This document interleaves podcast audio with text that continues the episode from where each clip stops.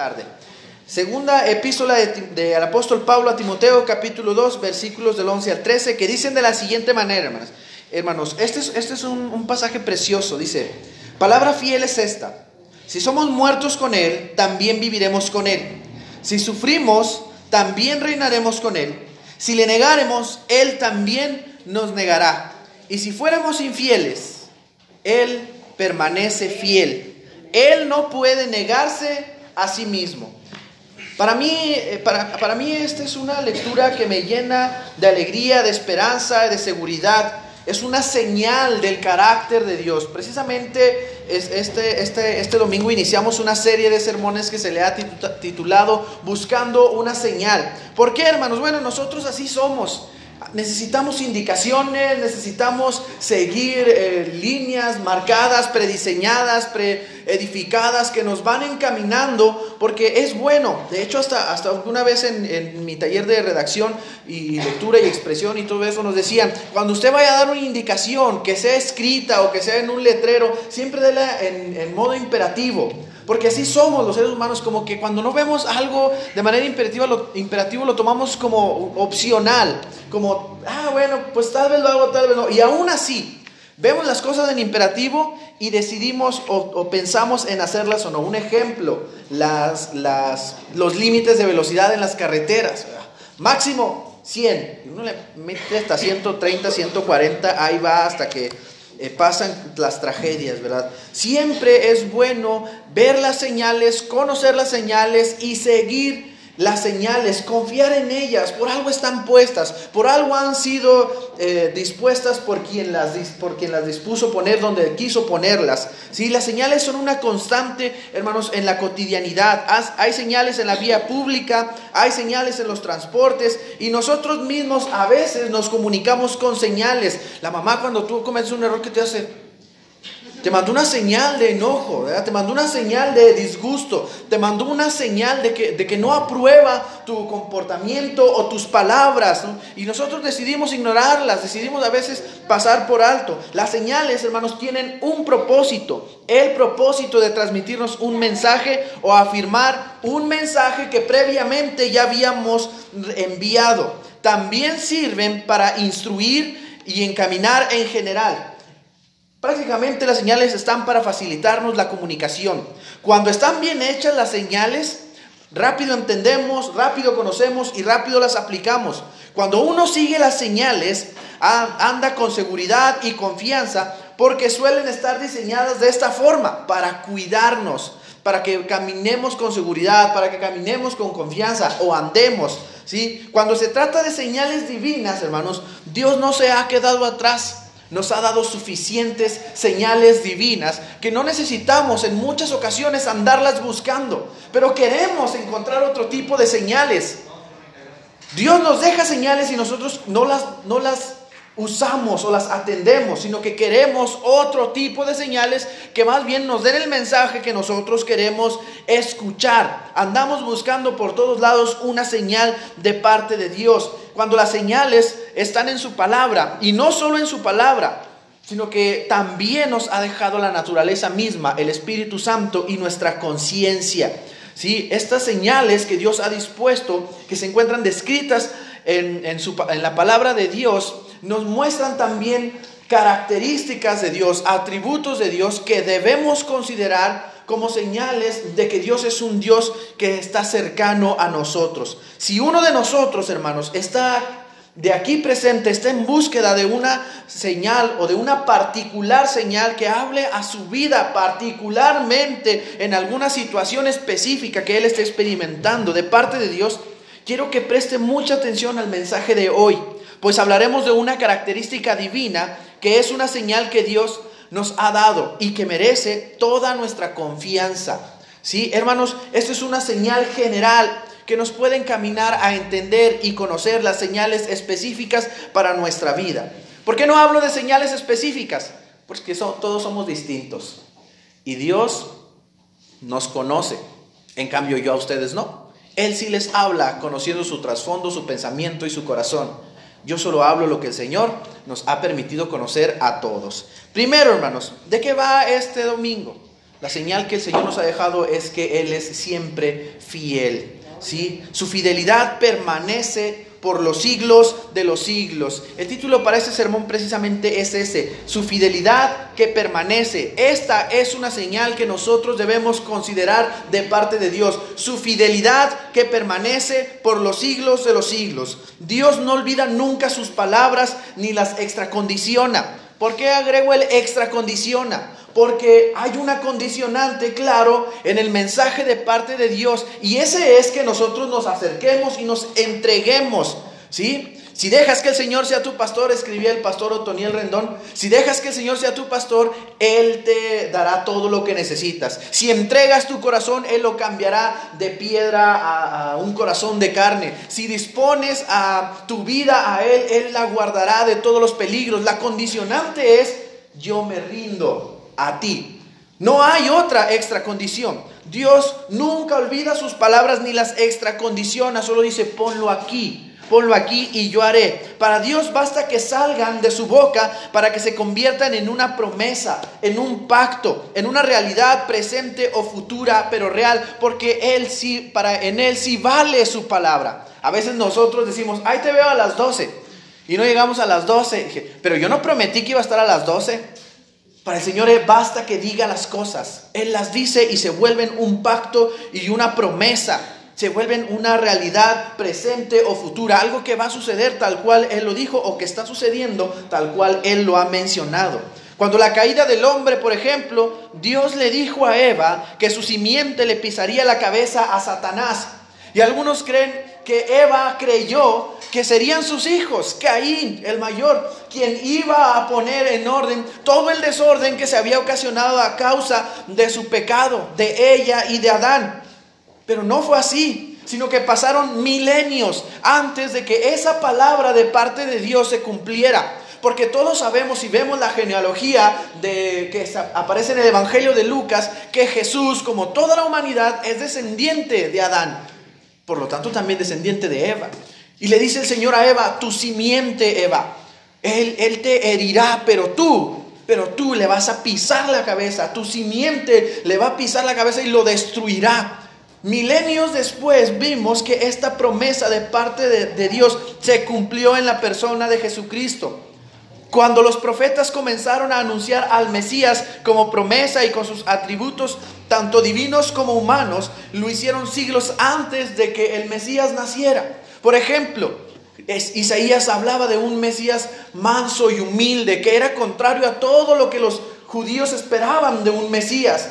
Decían un, Mesías justiciero y, intempestivo, un, un Mesías que traería justicia con espada y guerra. Pero Isaías, 700 años antes de que Jesús naciera, le dice, manso y humilde, que no apagará ni un pábilo humeante, ni quebrará una caña cascada, así de apacible. Él traerá paz, no guerra. Les dice Jeremías, Él destruirá sus carros y sus arcos de guerra. No crean que viene a usarlos, viene a destruirlos. Les dice al pueblo de Israel, el Mesías viene para acabar con todos sus pleitos, con todas sus contiendas, con todas sus guerras, con todos sus odios con, de ustedes con otras personas. Pero si no rinden su vida, si no condicionan su vida a Él, pues ahí van a seguir, ¿verdad? Peleando, haciendo un paréntesis. 700 años antes de que el Mesías llegara, Isaías dice esto. De igual forma, hermanos, con el pueblo de Israel, el Señor les había prometido una tierra nueva donde fluye leche y miel. Esto lo vimos en la primera lectura que hicimos para el orden del culto dominical en Deuteronomio. Y les recordó el Señor, el Señor no los sacó porque ustedes fueran el mejor pueblo del mundo. El Señor no los sacó porque fueran un pueblo con características o atributos especiales que le pudieran servir a Él. Él los escogió porque quiso, por su puro amor, porque le serían de utilidad para cumplir con su promesa, porque le serían de utilidad para continuar su labor de bendición y misericordia. Y aunque ellos sabían que serían liberados, pasaron cientos de años.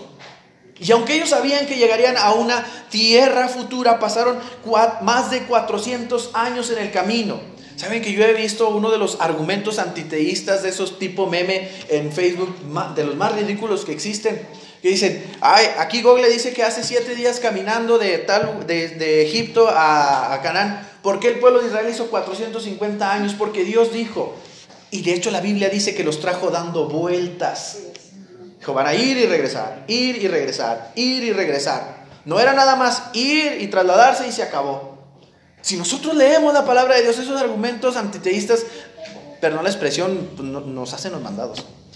No, no son nada. El Señor deja bien claro cómo se hacen las cosas y las cumple al pueblo de Israel. Le dijo, lo voy a hacer, pero en el tiempo que Él ha dicho. ¿Por qué? Porque su fidelidad es por los siglos de los siglos. No importa si pasan 100 años, no importa si pasan 200 años, no importa si como eh, Isaías habló 700 años antes o no importa si como se cumplió la promesa hecha a Eva miles de años después. Si Dios dice algo, se cumple. Esa debe ser una señal para nosotros porque su fidelidad permanece por los siglos de los siglos. Nosotros hemos visto en, en, el testimonio de otras personas, nosotros hemos escuchado en el testimonio de la Biblia de cómo el Señor lo que dice lo cumple. Pero somos tan desesperados que queremos una señal ya. Queremos una señal de inmediato. Queremos que el Señor lo haga eh, en este instante o que lo haga como queremos. No nada más queremos que lo haga en este instante, sino que también queremos que lo haga como nosotros necesitamos. Conozcamos pues, hermanos, como lo dice la primera lectura de este, reconozcamos pues, como lo dice la primera lectura de este domingo, que el Señor es Dios fiel, que guarda su pacto. También ese mismo pasaje de Deuteronomio 7:9 dice que su fidelidad permanece por mil generaciones. Dios es fiel por encima de los tiempos y por encima de las generaciones. No solo son los siglos, no solo son los milenios, sino también las generaciones. Ninguna de estas cosas mengua ni un poco la fidelidad de Dios. No importa si, si pasan los siglos, no importa si se acaban las generaciones, Dios no va a ser menos fiel por ese motivo. Si Él dice que su bendición, como dice Deuteronomio 7:9, alcanza hasta mil generaciones, entonces alcanza hasta mil generaciones sin obstáculos. Porque ¿qué creen? No hay obstáculos para Dios. No hay nada ni nadie que pueda enfrentarse a Dios. Dios prometió a Abraham que su descendencia la multiplicaría como a las estrellas del cielo. Y también le dijo que en su descendencia serían bendecidas todas las naciones. Y es interesante que después de que Dios le dijo a esto a Abraham, su descendencia pareciera que se hacía más perversa, más cruel. Nosotros vemos cosas interesantes de los hijos de Abraham que no nos podemos ni imaginar. Cuando estuvimos llevando el estudio de Génesis, algunos de nosotros saltamos porque dijimos, ¿a poco eso hicieron los hijos de Abraham? Eso es imposible. Los hijos, los nietos y tal vez hasta parte de los bisnietos de Abraham fueron personas terribles que si nosotros los conociéramos despertarían el más profundo odio y les desearíamos como el rey David a sus enemigos. Disculpen, traigo muy fresquito ese salmo y acá rato lo menciono. Que le decía, Señor, que sus hijos queden huérfanos y sus esposas viudas. Porque eran crueles, malvados, terribles. Y uno diría, Dios se debe alejar de ellos. ¿Por qué Dios permanece con ellos? Porque Dios le hizo una promesa a Abraham y sus hijos, ni sus nietos, van a evitar que Dios cumpla la promesa a Abraham ni sus hijos ni sus nietos, porque la fidelidad de Dios supera y alcanza las generaciones. aun cuando los hijos y descendientes de Abraham pecaron y se alejaron de Dios, Dios cumplió su palabra. Los judíos se multiplicaron hoy hasta hoy día como las estrellas del cielo y de ellos vino el Mesías que se reveló también a los gentiles trayendo el cumplimiento de la segunda promesa, bendición a todas las naciones unificándolas en Cristo. ¿Qué importa que hizo Salomón? ¿Qué importa que hizo Judá? ¿Qué importa que hizo cualquiera de los hijos o descendientes de Abraham? Yo cumplo la promesa que le hice a Abraham, le dice el Señor, dice el Señor. No importa si las generaciones pecan o le fallan a Dios, Él nunca quita el dedo de una promesa hecha. Aún con la disciplina que recibieron en su momento, la descendencia de Abraham Dios cumplió su promesa porque su fidelidad no solo permanece por los siglos de los siglos, su fidelidad no solo permanece por mil generaciones, sino que su fidelidad permanece aunque nosotros seamos infieles. Por eso también quiero invitarles, hermanos, a que leamos el Salmo 89. Yo sé que ya lo leímos durante el orden del culto como llamamiento a la adoración, pero nuevamente quiero que nos concentremos en este salmo. ¿Por qué quiero que leamos este salmo? Este salmo, hermanos, tiene una característica bien peculiar. Bien peculiar. Yo tengo tiempo, yo creo que menos del año, tal vez un año, no lo sé. Si, si contara a partir de cuando eh, empiezo a creer o pensar las cosas, la cristiandad o la fe cristiana, hermanos, es un peregrinaje, usted lo sabe. El Señor un día nos habla de una manera, el Señor otro día nos habla de otra manera. Tenemos años, dos, tres años que nos sentimos los más firmes en la fe y de repente tenemos uno, dos, tres meses o un año completo en que sentimos que estamos a punto de abandonar al Señor, que dudamos de Él. Pero el Señor así va trabajando con nosotros, nos encamina, nos educa, nos prepara, va transformando nuestro, nuestro pensamiento y va fortaleciendo nuestro espíritu. Yo tengo cerca de un año tal vez diciéndole a los papás, cuando sus hijos sean adultos, hermanos, ya no se angustien. Si se quieren destruir, ellos déjenlos que se maten. Dice, pastor, usted ya hizo lo que tenía que hacer, papá. Usted ya hizo toda la labor que tenía que hacer. Y algunos hijos somos bien malagradecidos. Algunos hijos nunca pensamos en papá y en mamá, solo pensamos en nuestra satisfacción y los exprimimos hasta que podemos, hasta que nuestras fuerzas nos dan hasta que se mueren. Usted ya hizo lo que tenía que hacer.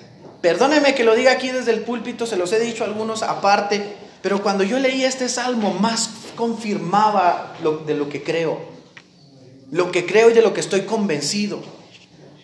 No digo que dejen de orar y preocuparse por ellos, pero no pueden solucionar la vida de sus hijos adultos. No deben, tal vez puedan, no deben hacerlo. Dios le habla a David a través de este salmo, eh, voy a leer los versículos del 28 al 37 y fíjese lo que dice. Para siempre le conservaré mi misericordia y mi pacto será firme con él. Está hablando de David. Para siempre yo le, yo le confirmaré, perdón, le conservaré mi misericordia a David y mi pacto será firme a David. Pondré su descendencia por, para siempre y su trono como los días de los cielos a David. La descendencia de David reinará por siempre. Y dice que el trono de la descendencia de David será como el de los cielos. Si dejaren sus hijos, los hijos de David, mi ley, y no anduvieren en mis juicios, si profanaren mis estatutos y no guardaren mis mandamientos, dice Dios, entonces castigaré con vara su rebelión y con azotes sus iniquidades a los hijos de David, mas no quitaré de David mi misericordia, ni falsearé mi verdad. Le dice Dios a David, mira David, tú fuiste infiel, pero yo soy fiel. Tus hijos serán infieles, pero yo soy fiel. Tus generaciones venideras serán infieles, pero yo soy fiel. Y si algo dije que haría contigo, David, lo cumpliré. Porque a pesar de las infidelidades que ustedes cometen contra mí, dice el Señor, yo permanezco fiel. Porque mi fidelidad, dice Dios, permanece aunque la humanidad sea infiel. Dice, no quitaré de él mi misericordia, ni falsearé mi verdad. No olvidaré mi pacto, ni mudaré lo que ha salido de mis labios. Lo que dije, lo cumpliré. No voy a cambiar lo que dije a David, dice el Señor. Me perdí. Perdón, sí, 34. Una vez he jurado por mi santidad y no mentiré a David. Todos sabemos que todo lo que dijo Jehová es referencia a David con este último versículo. No mentiré a, a David. Su descendencia será para siempre y su trono como el sol delante de mí, como la luna será firme para siempre y como un testigo fiel en el cielo. La descendencia de David. Uno dice, ¿cómo? A los malvados, Señor. Si tú mismo estás diciendo que si se alejan de ti, que se alejarán de ti, que te olvidarán y que, en fin. Sí, pero hay una promesa que el Señor hizo a David y que la cumplirá. Este salmo, hermanos, es por demás interesante desde mi punto de vista. Dios había acompañado en muchas pruebas a David, lo había escuchado, consolado y levantado. Dios había conocido todos los pecados de David y había también escuchado aquel ruego que nosotros repetimos cada que tenemos la comunión o al menos recordamos. Aquella vez que David llorando le dijo, Señor, devuélveme el gozo de tu salvación porque pequé porque, porque cometí errores y ahora sé que no tengo tu salvación. Devuélvemela por favor. Dios sabía todo de David. Todo. Así como sabe todo de nosotros. Todo sabía y lo seguía amando, le seguía diciendo David, el amado. Él seguía siendo el amado de Dios.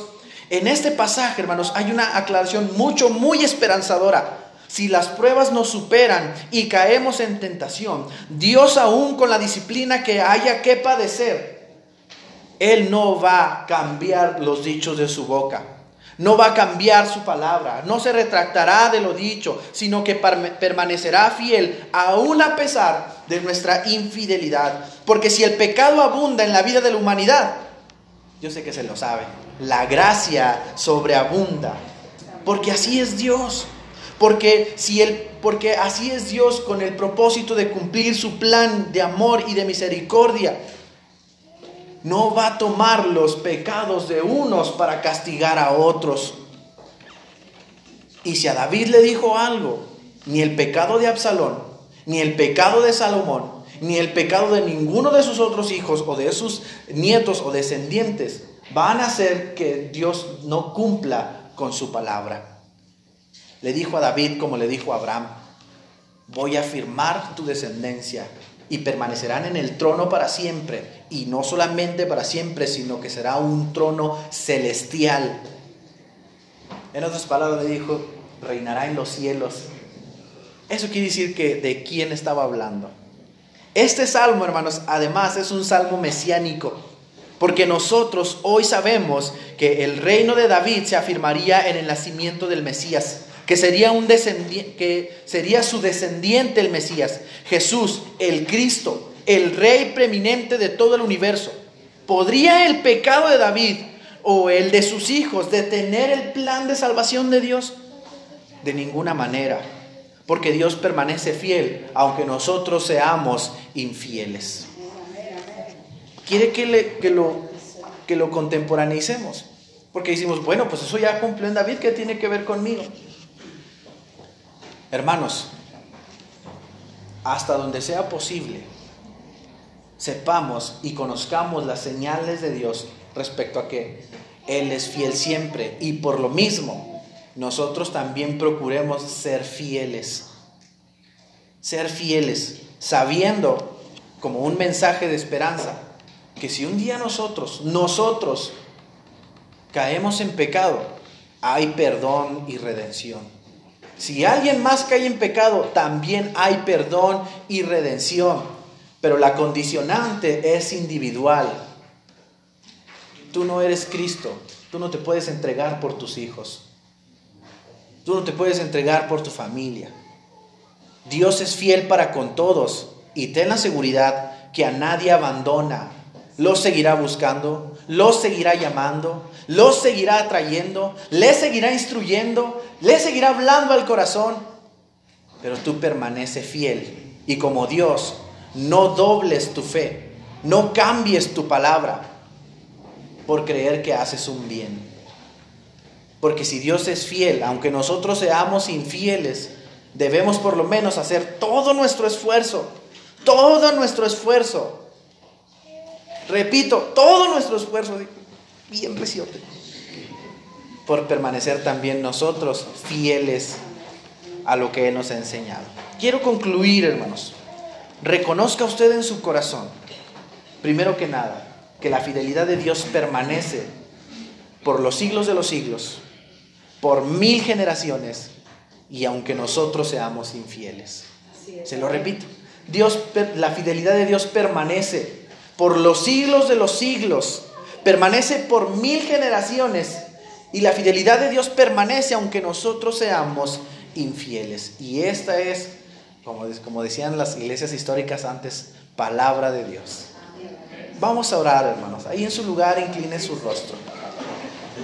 Mi Dios, quiero permanecer fiel a ti. Si usted quiere verdaderamente, hermano, permanecer fiel a Dios, dígale, dígaselo. Mi Dios, quiero permanecer fiel a ti. No permita, Señor, que ninguna adversidad, no permita, Señor, que ninguna prueba, no permitas, Padre Santo, que ninguna tentación, por más satisfecho o a gusto que me haga sentir, me haga, Señor, menguar en la fe. Me haga, Padre Santo, abandonar lo que tú me has enseñado. Señor, yo reconozco que tú eres fiel por los siglos de los siglos y que también eres fiel por generaciones. Y a pesar, Señor, de mis infidelidades o de las infidelidades de mi familia, tú permaneces fiel. Por eso, Señor, reconociendo todo esto, te pido la fuerza para yo también y para que la iglesia que se congrega en el templo Jesús de Nazaret permanezca también fiel a tu palabra, fiel a tu evangelio, fiel a tu mensaje, Señor. No permitas que nos corrompamos por nada. Tú nos encaminas, tú nos enseñas y nos fortaleces, Señor. Susténtanos y que tu Espíritu Santo nos atraiga siempre a ti para que en medio de las pruebas, en ti permanezcamos porque a ti te pertenecemos. Amén y amén.